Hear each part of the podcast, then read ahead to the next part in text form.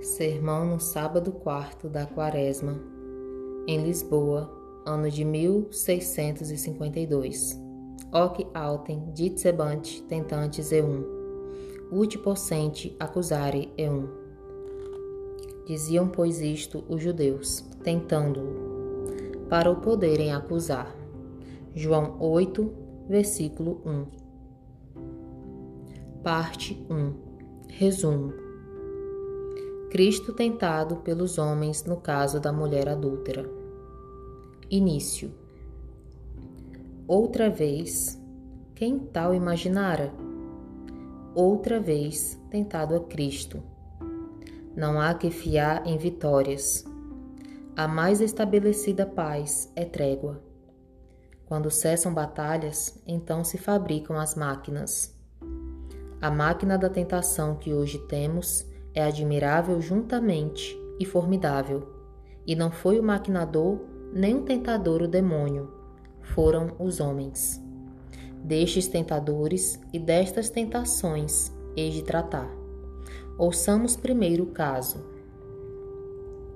Tal dia ou tal noite, como a deste dia, diz São João que foi Cristo orar no Monte Olivete. Sabia que havia de ser tentado. Foi se armar para a batalha com a oração em Cristo foi exemplo, em nós é necessidade. Não tem armas a fraqueza humana, se as não pede a Deus. Até aqui não houve perigo.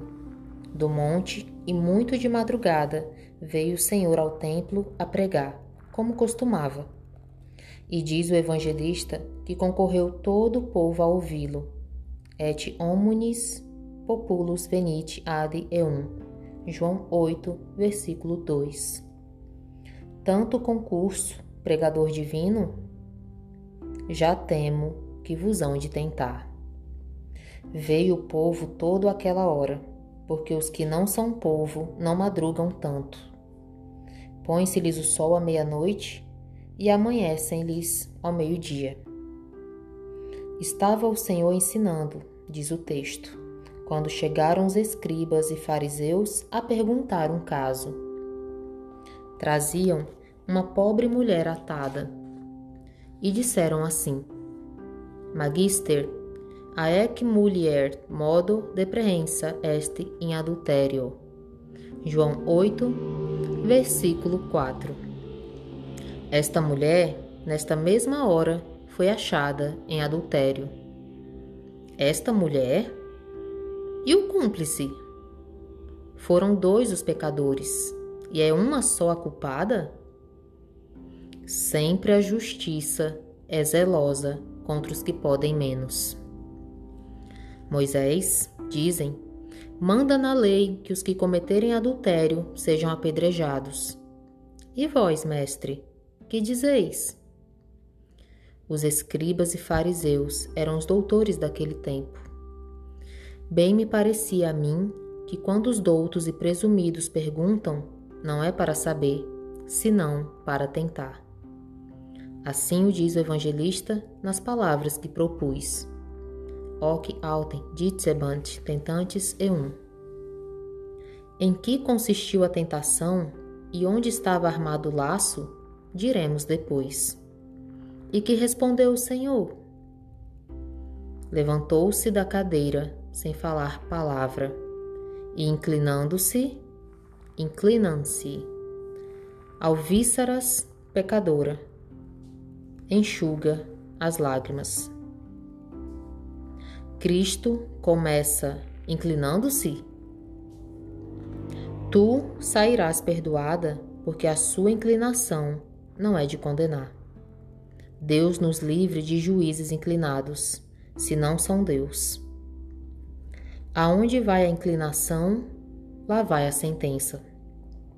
Não quis o Senhor responder por palavra, quiçá porque lhas não trocassem.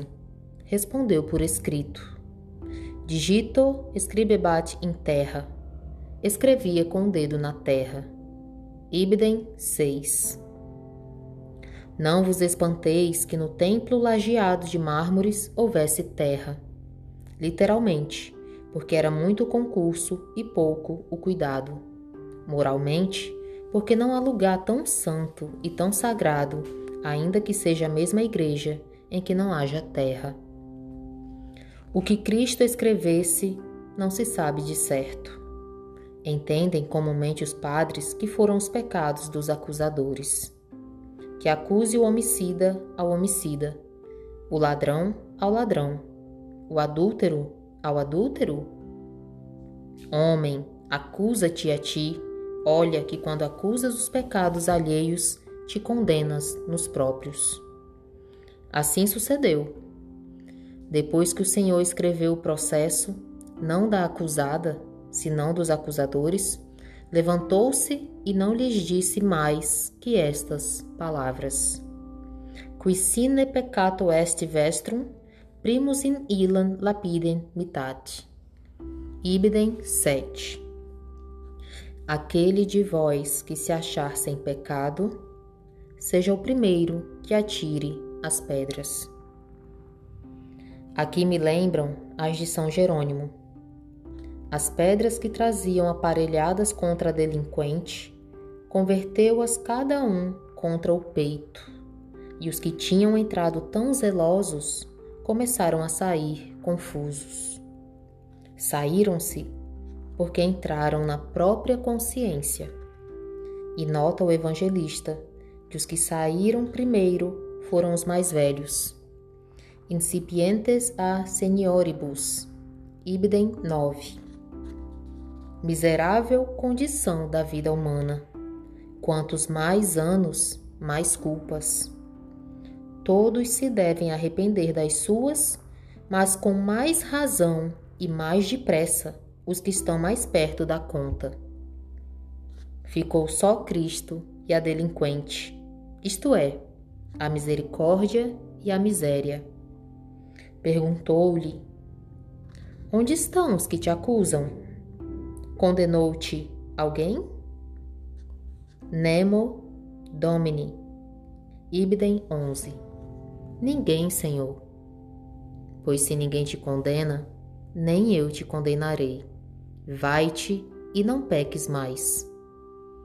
Este foi o fim da história, admirável na justiça, admirável na misericórdia, admirável na sabedoria, admirável na onipotência.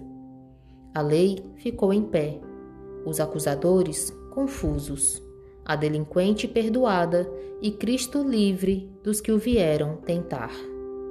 Esta tentação, como dizia, será a matéria do nosso discurso. Peçamos a graça a quem a dá tão facilmente, até aos que a não merecem. Ave Maria.